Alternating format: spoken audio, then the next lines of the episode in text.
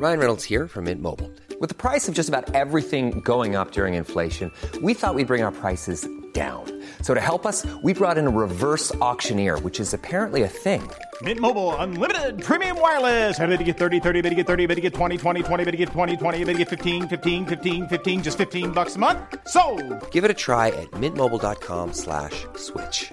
$45 upfront for three months plus taxes and fees. Promo for new customers for limited time. Unlimited more than 40 gigabytes per month. Slows. Full terms at mintmobile.com.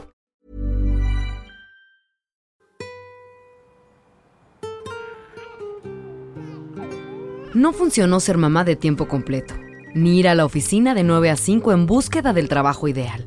No funcionó repetir, estoy bien, todo va a estar bien.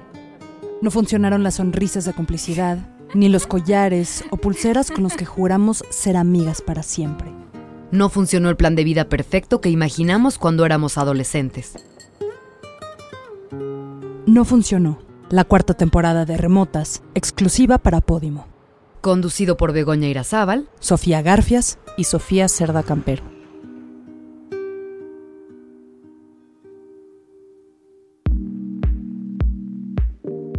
Para mí, cada vez que he tenido que superar la pérdida de una amistad, me he enfrentado a un punto de quiebre dolorosísimo. Me han dolido muchísimo más las amistades que los novios. Tú, en tus amigas, haces lazos fraternales eh, incondi- de amor incondicional. O sea, tú haces sentir a la persona con la que estás que es la persona más importante en el mundo. Y pienso en que si algunas amigas me dejaran, me mato. o sea, como que voy a hacer sin ellas. Bienvenidas y bienvenidos a No Funcionó, una temporada de remotas exclusiva para Podimo. Yo soy Sofía Garfias.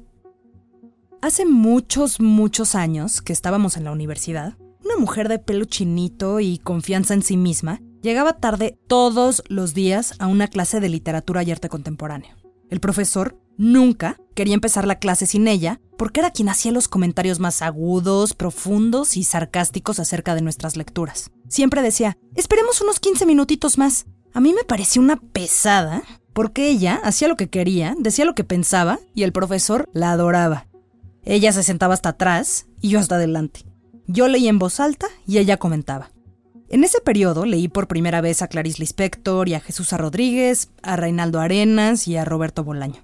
La de los comentarios atinados y sarcásticos me causaba mucha curiosidad y me moría de ganas de que existiera un proceso de ósmosis para que me contagiara un poco de lo que ella era. Y que el único primer día que nos sentamos a platicar hubo Fue esta especie, de- o sea, que no hemos parado de platicar. No hemos parado de platicar. O sea, desde ese momento que teníamos yo creo que 20 años. 18, neta. O 18. No, no, no habíamos No, cumplido los 20, para nada. Es verdad. Estábamos muy chiquitas. Tú todavía usabas guarachito y arete de pluma. Algún tiempo después de que terminamos esa clase, me hice amiga de Raquel Miserachi, porque nos reencontramos en un pasillo de la universidad. Y me dijo, tú eres la de la voz bonita, ¿verdad? La de esa clase de Fabre. Me invitó a un círculo de lectura en su casa el siguiente viernes, y la única que se presentó fui yo. Raquel sigue con sus chinos, su estilazo y su sarcasmo y sus comentarios al punto. Con Raquel, ya tenemos una tradición en remotas, porque siempre es nuestra invitada en los episodios 3. La pueden escuchar en todas las temporadas anteriores. Raquel es locutora de radio en aire libre, conductora del programa OK Doomer. Es paisajista y es muy clavada de la música.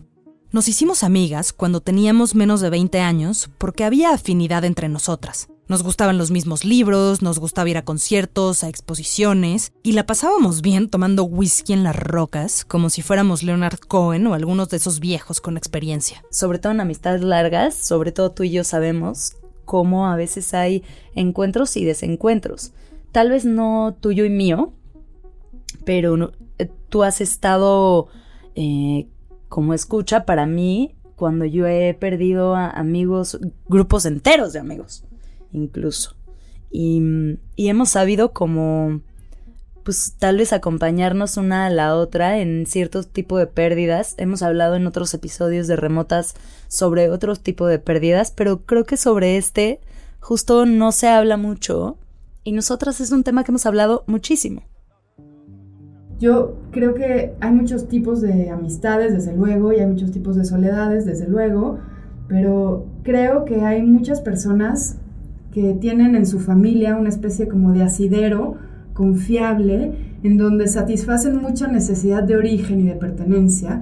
Ya vemos otras personas que tenemos una relación un poco más libre y menos ortodoxa con nuestras familias, en donde tenemos una relación desde luego de mucho amor con la mamá y con el papá, pero no encontramos en ellas cierta concordancia de creencias, de ideología, de apuesta por qué salvaría el mundo o de cómo vivir la vida. Y entonces nuestras formas de habitar la cotidianidad son muy diferentes a las del lugar donde venimos, ¿no?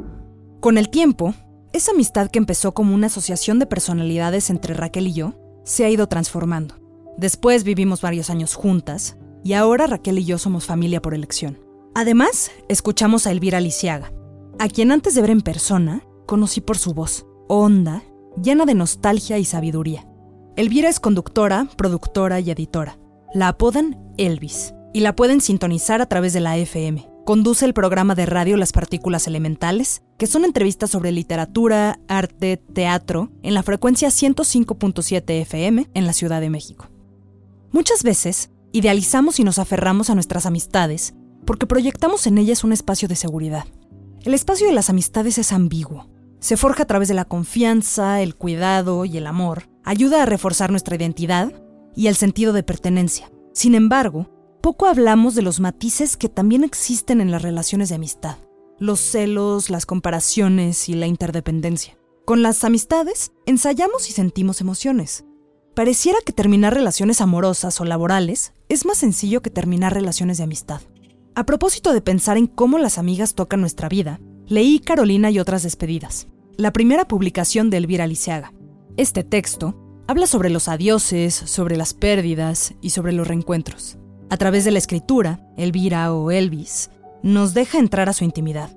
A palabra eso que sentimos todas y se queda guardado dentro de las esquinas del cuerpo y el pensamiento. Además de leerla, en esta ocasión podemos escucharla hablar de sus amistades, de sus despedidas, del adiós. Y creo que buscamos en las amigas, o por lo menos yo en las amigas, pues Freud diría que sustitutos de mi madre, ¿no? Como una versión de mi madre que sea con la que estamos de acuerdo casi en todo y a la que yo le cuente a quién me cogí, a quién no me cogí, este, si quiero abortar o si no quiero abortar, con total libertad. Entonces, para mí, cada vez que he tenido que superar la pérdida de una amistad, me he enfrentado a un punto de quiebre dolorosísimo. Me han dolido muchísimo más las amistades que los novios. Eh, y hasta la fecha creo que si mi pareja, que es el padre de mi hija, y yo nos separáramos, creo que la vida sería perfectamente vivible. Y pienso en que si algunas amigas me dejaran, me mato. o sea, como qué voy a hacer sin ellas. Elvis es mi vecina de puerta con puerta. Quiero pensar que nos hemos vuelto cercanas. Yo quería eso desde que supe que era ella la que se mudaba a mi edificio. La admiro por estar temprano con su hija lista para empezar el día, cuando yo muchas veces sigo en pijama. La escucho pedir el elevador y preguntarle algo a Nico.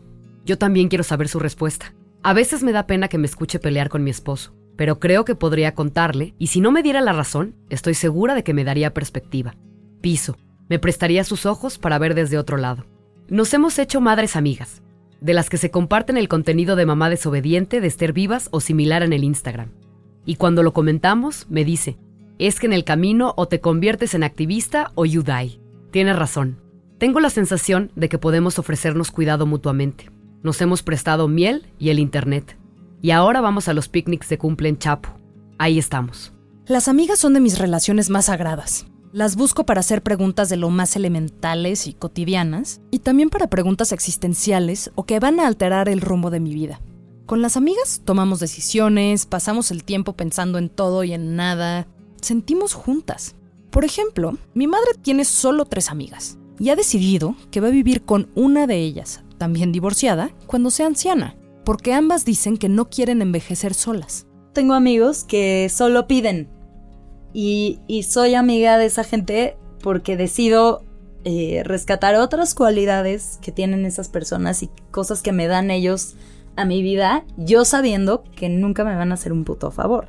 O que nunca me van a escuchar lo que yo tengo. Ellos siempre me van a contar todo. Pero yo voy a tener que escuchar. Hay amistades que son así. Creo que la tuya y la mía no es así. Creo que sí es un ir y venir. Creo que sí en algún momento nosotras compartimos vida en una edad difícil, de muchos cambios, como de mucho pelear con quién quieres ser, en qué te estás convirtiendo, eh, qué decisiones estás tomando y ahora sí un poquito como ya son no definitivas, pero definitorias, o sea, y sí hemos tenido que estar ahí para la otra. O sea, en este plan como de, pues tal vez yo ahorita no, no necesito esto, pero esta persona, esta amiga que yo quiero mucho, necesita toda mi atención y que yo me calle el hocico y lo voy a hacer. O necesita que le diga algo. Crecí en una casa de mujeres. Mi papá pasaba mucho tiempo fuera del país, por lo que por muchísimos años la casa era prácticamente un espacio habitado por puras mujeres. Mi mamá, mis dos hermanas y yo. Mi casa era la casa de las pijamadas, la casa en la que todas las amigas iban a comer, donde se hacían los trabajos escolares y se veían mujercitas cada Navidad. Mi casa era la casa donde todas nos arreglábamos y donde se hacían quesadillas después de la fiesta.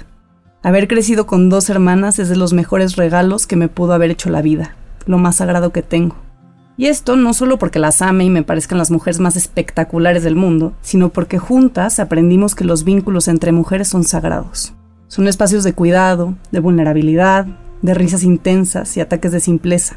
Junto con mis hermanas, aprendí que las redes de hermandad van mucho más allá de los vínculos sanguíneos. Mis hermanas me enseñaron a tener otras hermanas, como estas dos con las que comparto este espacio, cuando Sofía se casó, Bego y yo hablamos en un lacrimógeno brindis en el que yo cerré hablando de unas viejitas que me encontré en el metro la mañana antes de partir, mientras pensaba qué iba a escribir para ese brindis. Lo tomé como señal divina. Las viejitas éramos nosotras, abrazadas para siempre, riéndonos hasta el infinito. Tú y yo hemos justo vivido y, nos hemos acompañado en pérdidas eh, de manera que nos podemos hablar muy de frente y creo que por eso la, relación ahora a tantos años de distancia es em, pues es todavía lo que ha sido siempre porque son esas relaciones que aguantan ciertas verdades o cierta manera como cierta franqueza que que, a veces una necesita de, la otra algunas veces me pasa que hay ciertos temas de mis amigas que me desesperan mucho. Pues claro, no los estoy viviendo yo, pero noto ciertas obsesiones que me irritan y tengo que calmarme. No nada más ponerme en sus zapatos, ser sus zapatos. Tratar de entender lo más objetivamente qué está pasando y cómo puedo aportar. ¿De dónde viene? El problema, como en todas las relaciones, es la expectativa. En nuestra juventud, creo que fui la amiga que daba malos consejos. Háblale, si te quieres ir con él, vete, si te emociona, hazlo. Me chocaba ser la amiga regañona o la que aleccionaba. Me gustaba pensar, si te caes, aquí estoy yo para levantarte. Creo que yo estaba buscando permiso para hacer lo mismo. Aceptación. Tú también puedes. Luego creo que con los años fui cambiando a, espera un poco, piensa bien para qué, por qué, qué implicaciones tiene. Viene un trancazo más adelante, mejor no, aguanta, te sostengo un poco más. Luego me pregunto, ¿qué es la verdad? También habría que ver en relación a qué. Confrontar cuesta mucho trabajo. Se vienen dos días incómodos de evadir, de tragar púas pequeñas. Pero cuando finalmente llega la conversación, la sed desaparece. Hay algo que se movió, ni para arriba ni para abajo. Pareciera más bien que hacia adelante. Nada más rico que ampliar la visión. Me he dado cuenta que la verdad es personal y que lo mejor que podemos hacer es dejar de querer que la gente viva de acuerdo a nuestra versión oficial de las cosas. Pero donde hay peligro, donde hay daño, donde hay sufrimiento o donde hay un atisbo de lugar no seguro, ahí, ahí sí que no falte la palabra como acción. Cuando nos sentamos a platicar con Elvis, le preguntamos por Carolina, ese cuento que tanto me erizó la piel, y que habla sobre el punto de quiebre en una amistad. Es totalmente no ficción nos contestó. Ese cuento hace referencia a un duelo que yo siento que no está escrito y que no forma parte de nuestras conversaciones y que no está en los libros de autoayuda y no está en los podcasts y no está en ningún lado más que en tu terapia y en tus horas tú sola de llanto, que es el duelo por la amistad. O sea, creo que nadie nos prepara para cuando perdemos amigas. Mm.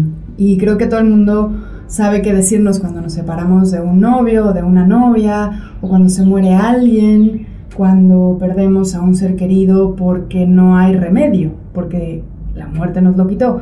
Pero cuando, cuando alguien ya no quiere ser tu amigo, o cuando alguien decide que no va a seguir trabajando una amistad, o cuando alguien a quien tú quieres te quiere menos de lo que tú lo quieres, es algo que creo que a mí me ha pasado muchas veces a lo largo de mi vida porque yo como que me entrego casi ciegamente y no, no siempre me pregunto si esa persona ha trabajado por el amor que yo le profeso. Eh, creo que ahí siempre hay un punto de quiebre, cuando te tienes que regresar solo a casa y te das cuenta de que esa persona ya no va a venir contigo. En el momento que caes en cuenta que regresas a casa sola, ya no hay vuelta atrás. El duelo por la amistad. Yo al menos no lo había pensado antes. He sentido desasosiego cuando mis relaciones amorosas terminan y me dolió hasta los huesos cuando murió mi papá. Recibí consuelo por todos lados. ¿Pero duelo por la amistad? Claro que lo he sentido también, sin haberlo podido nombrar. ¿Cuántas amigas y amigos se han quedado en el camino? ¿Qué hemos sentido cuando esas relaciones específicas terminan o cambian? Es que tú lo has vivido de cerca como a mí me, me han me han destruido parte de, de hasta de mi propia personalidad o de mi propia como historia de vida em, de cierta época, por supuesto, porque como todo encuentro y desencuentro marca una época de tu vida y algunos se quedan y evolucionan con el tiempo y pero pero hay otros que se quedan en esa época y para mí en una época muy importante se me murió un, una idea de, de amistad súper idílica de todos estamos juntos todo el tiempo, somos súper libres, nos amamos, no podemos vivir unos sin los otros. Y de pronto de un día para otro yo ya no pintaba. Entonces me pasó específicamente con una amiga que, que seguí como en duelo eh, por, esa, por esa relación durante muchos años, yo diría que unos tres. Sin embargo, no todas las relaciones son tan duraderas como quisiéramos. Yo me aferré como si fuera mi mamá, o sea, como que le agarraba la pierna, ¿no? Para que no caminara sin mí, como una niña chiquita. Y fue un punto de quiebre muy duro porque tenía que dejarla a ella y sabiendo que ella iba a continuar perfectamente su vida sin mí y sabiendo que yo la quería más de lo que ella me quería a mí porque yo la necesitaba que es un amor distinto cuando hay necesidad, y ella solo me quería. Y entonces, pues, me rompió el corazón sin hacerlo intencionalmente, ¿no? Y tuve que crecer y tuve que estar sola y tuve que tener mi propio duelo de la amistad, como también ahora me ha tocado. Las amistades son las relaciones más intensas que tenemos. Al menos lo son para mí. Soy una fiel creyente que la relación que haces con tu primera mejor amiga es la entrada a la monogamia. Tu amiga lo representa todo. Como dice Camila Sosa Villada en El viaje inútil, las primeras amigas son de esas con las que se comparten los primeros secretos de nuestra vida y nuestra infelicidad, sobre todo eso. Las primeras amigas son una sacudida de emociones. Quieres ser ella, pero le tienes envidia, pero la quieres más que a nadie, pero a veces se pelean, pero es la única que sabe que te siguen gustando jugar a las Barbies. Y eso es secreto de Estado pero sobre todo, no quieres que tenga a otra persona que tome tu lugar de mejor amiga nunca de los nunca. De hecho, mis primeros acercamientos a los celos fueron cuando entraba una amiga nueva a mi dúo dinámico de amistad y de pronto sentía que mi mejor amiga ya prefería estar con otra. Llegué a tener varios ataques de celos en nombre de la amistad y sacar a mi esplendoroso monstruo verde. En los últimos años que he leído la serie de novelas de Elena Ferrante, me he maravillado de compartir y debatir las historias de Lila y Lenu con tantas amigas, con mi mamá, mis tías y mis hermanas. De pronto, las distancias y los contextos geográficos se borran, y sin haber nunca pisado Nápoles, los sentimientos y las emociones que se desprenden de esta colección de libros nos dan un espejo a todas. Comenzamos a explorar la complejidad y la belleza de la amistad, sobre el mismo tema, hace unos meses leí la primera novela de Andrea Abreu, Panza de Burro, un libro hermoso y extraño en el que dos niñas en Canarias viven la amistad como si fuera el fin del mundo, porque lo es. Esto me lleva a pensar en cuando optamos por dejar las amistades. En mi caso, y quizás no para bien, lo he hecho de una manera silenciosa para evitar el conflicto. Ha dolido, claro, pensar que te reacomodas o incluso sacas de tu vida a alguien quien estuvo en ella durante tantos años de transformación supone desprenderse la nostalgia. A veces las amigas sí se pueden ir con otras, o se convierten en personas que ya no nos caen bien, o nos convertimos en personas que ya no les caemos bien. Las amistades son tan frágiles y tan flexibles como las relaciones románticas o sexoafectivas, y a veces, sin que una se dé cuenta, de pronto se está en una amistad tóxica. Por eso, creo que está bien respetar y tener un lugar para eso que fue y no volver a ser, y luego seguir adelante sin forzar el apego solo por el recuerdo. Soltar es un acto de libertad. En mi caso, no hubo un conflicto muy marcado, solo la amistad se acabó de una manera muy abrupta porque la otra persona lo decidió. Y a mí nunca me han cortado eh, en, mis relaciones amorosas, pero vaya que me han cortado en mis relaciones amistosas. Y pues claro, en ese momento me dolió muchísimo, además se me combinó con un eh, episodio depresivo que no sabíamos identificar, ni, ni mis amigos, ni yo, ni nadie. Y es que quizá ese episodio depresivo estaba ligado al rompimiento con ese grupo de amigos. ¿Cómo no sentir que estás hueca cuando se desapareció tu espacio seguro? Los duelos son largos, toman tiempo y no pueden apresurarse. Cuando Raquel pasó este proceso de rompimiento con un grupo entero de amigos, yo le insistía mucho que ahí estaba junto a ella, para oírla y sostenerla. La verdad es que siempre sospeché de algunas de esas amistades porque sabía que no eran totalmente francas con ella. Las clásicas personas que dicen algo muy horrible sin querer y que son capaces de revelar intimidades a otros oídos o que simplemente están ahí para recibir y nunca para dar.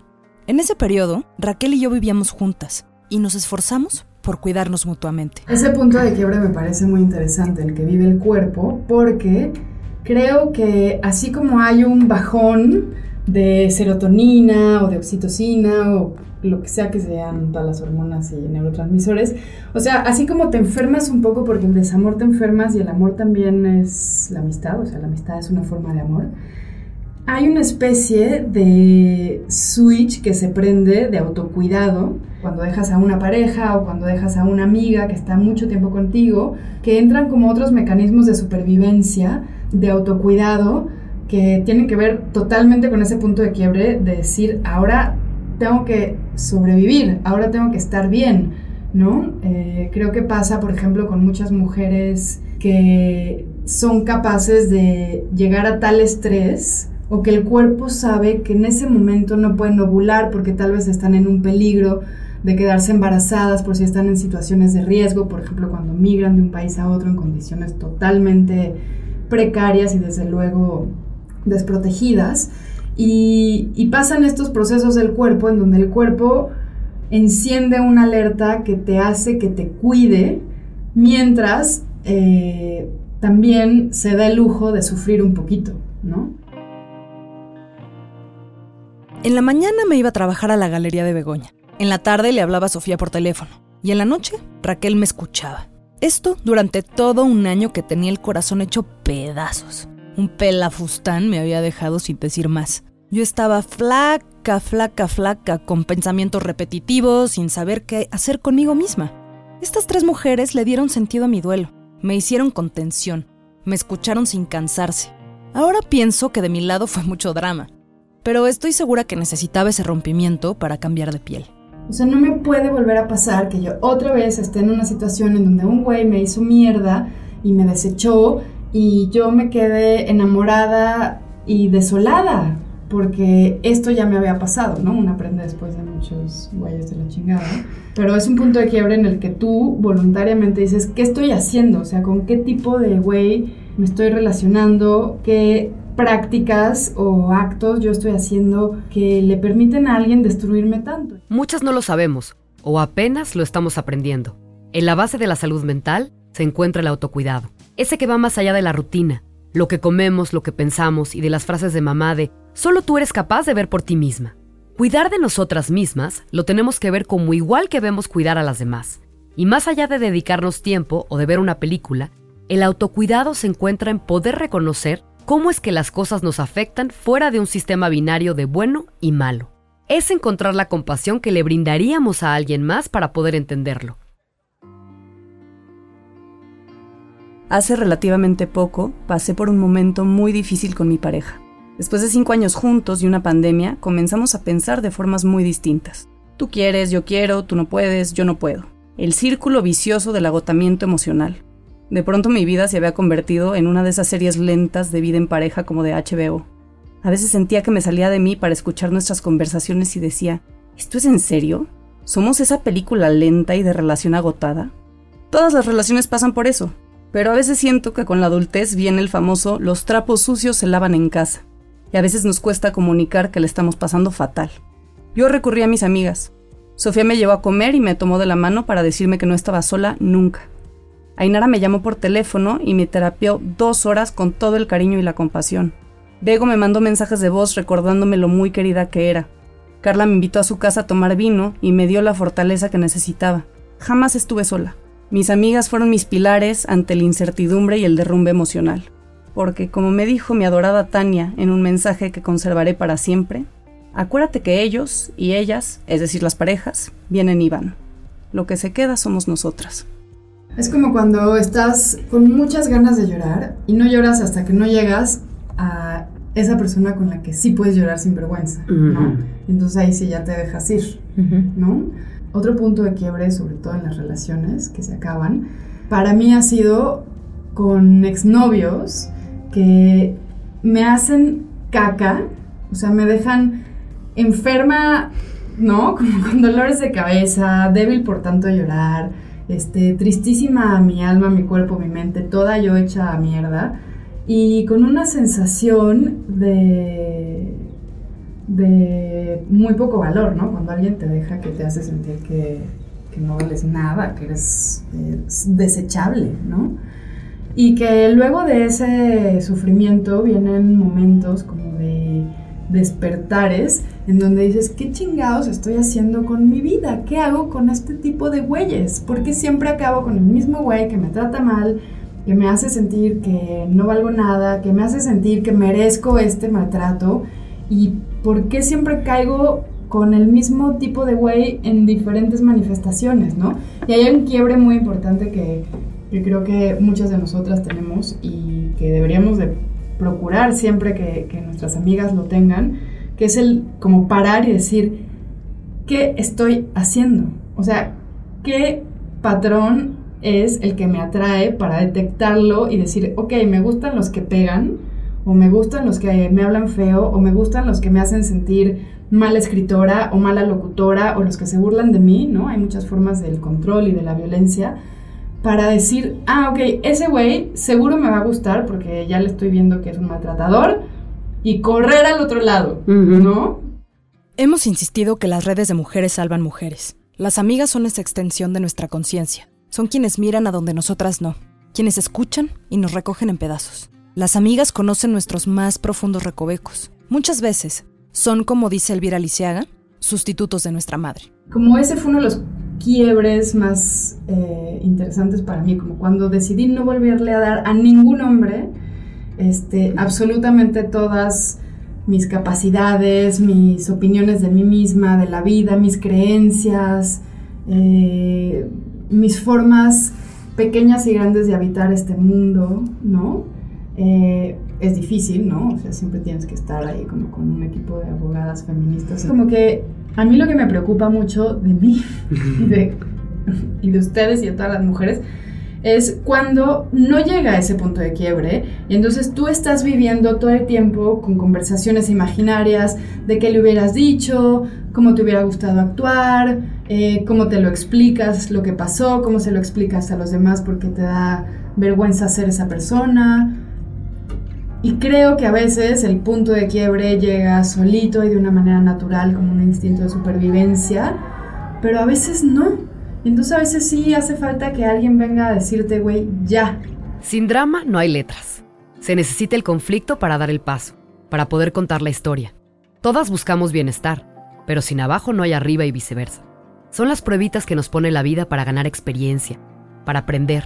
Está en nosotras no salar la comida pero también creo que cuando una amistad se vuelve o muy condimentada o muy empalagosa, es válido tomar distancia.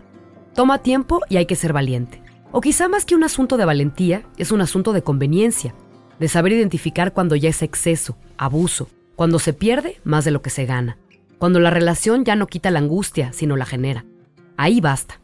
También hay que respetar cuando a una le están pintando la raya, aunque sea incomprensible, aunque no sea evidente la razón, aunque nos desole. Yo creo que parte del punto de quiebre es llegar al otro lado, o sea, la otra orilla de un río en el cual se nada, pues a pesar de la corriente que te llevaría otra vez a ese lugar del que vienes huyendo y que muchas veces tiene como falsos comienzos o falsos avances y como las cosas duelen, tú a veces tienes que corroborar que de veras pasó y entonces vuelves a las fotografías o vuelves a los mensajes o vuelves a aquello que te recuerde que no te estás inventando todo eso. Y a veces también creo que somos masoquistas, o sea, como que yo también a veces pienso que tengo la debilidad o la tentación o el mecanismo mental de volver a eso que me hace daño. Nosotras las remotas que tanto nos queremos, que también de pronto nos confrontamos y nos enganchamos, y algunas veces nos traemos atravesadas, nos picamos en los pleitos y nos damos nuestros contestones, y regresamos con la cola entre las patas, pedimos disculpas, seguimos. Hemos contado nuestra historia muchas veces. La universidad, los amigos de los amigos de los novios, las amigas de esos novios. Nos volvimos una quelarre de labios rojos, de madrugadas de Shakira, vino y cigarros. Esas noches que fueron moldeando nuestras formas de pensar y actuar. Pláticas que le dieron significado a la coherencia, a nuestra coherencia. A veces pensamos que somos exageradas o intensas, pero nuestra línea de pensamiento está más o menos en el mismo rango. Digamos que nuestro nivel de flotabilidad es similar. Este podcast es un reflejo de esos lazos. Empezó por un ideal, por una marcha del 8M, por las ganas de unir nuestra voz para hacerla más fuerte, pero también diversa, llena de los matices que caracterizan a cada una de nosotras. Las relaciones que se tienen que acabar, qué bueno que se acaben. Si siguieran y continuaran, todo el mundo estaría muy infeliz. Hay gente que se queda en las relaciones que ya no le hacen bien o que están podridas o que y los puntos de quiebre son buenos, hay que encontrar otros puntos de encuentro. Con esas mismas personas con quienes rompiste o con otras. Pero el movimiento es vida, eso es lo que he aprendido con el tiempo. Creo que me gustaría vivir en una sociedad que le tuviera menos miedo a los adioses para que fuéramos más capaces de gestionar las despedidas tanto de la pareja como de las personas queridas que fallecen como de las amigas que deciden tomar caminos diferentes, que está bien, las amistades duran etapas como las parejas, no todo es para siempre. Lo más natural creo es que tengamos varias amigas importantes a lo largo de nuestras vidas y a lo mejor también varias parejas. Entonces me gustaría tenerle menos pánico a las terminaciones y entonces que los puntos de quiebre no fueran algo tan difícil, tan tormentoso, tan sacrificado y que fuera algo mucho más cotidiano y que fuéramos también como más amigos del, del, partir solos, ¿no? Como decir, bueno, pues hay momentos de soledad y hay momentos de infierno y hay momentos de gloria y de unión, pero estar solos tampoco está mal, ¿no?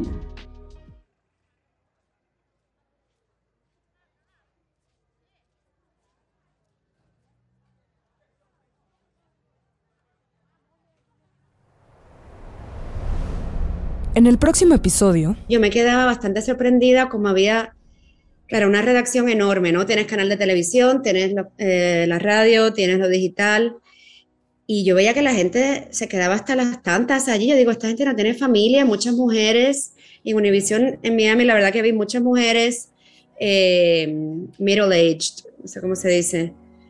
Muchas mujeres de 40, 50 años, líderes en la redacción, pero yo pensaba, wow, y, no tienen familia, no tienen hijos, ¿cómo, harán? Claro, yo todo este tiempo era soltera o recién casada y no tenía hijos. En el 2015, cuando doy a luz a mi hijo, eh, me encuentro en una situación, eh, territorio desconocido, porque realmente yo no tenía referentes, yo no conocía casi compañeras eh, periodistas, madres o mayores que yo con familias yo como que no sabía ni, qué esperar y, mi modus operandi era trabajar constantemente. Entonces se me hizo muy difícil compaginar Escucharon No funcionó tener solo amigas imaginarias. El tercer episodio de una serie exclusiva que Remotas Podcast preparamos para Podimo. Gracias a Elvira Liceaga por platicarnos sus intimidades. La pueden encontrar en redes como arroba shubidubi. También agradecemos a nuestra invitada habitual, Raquel Miserachi. Encuéntrenla como arroba sálvense ustedes. El guion es una colaboración entre Begoña Irazábal, Sofía Garfias y Sofía Cerda Campero. La producción ejecutiva fue de Sofía Garfias. Agradecemos a nuestras colaboradoras Diana Leaños, investigadora y redactora adjunta, y a Nash Cartagena, coordinadora de diseño y comunicación. El diseño de audio es de Daniel Díaz Elmo y la grabación fue realizada en los estudios de aire libre. En Remotas, contamos las historias que han marcado la manera de entendernos como mujeres.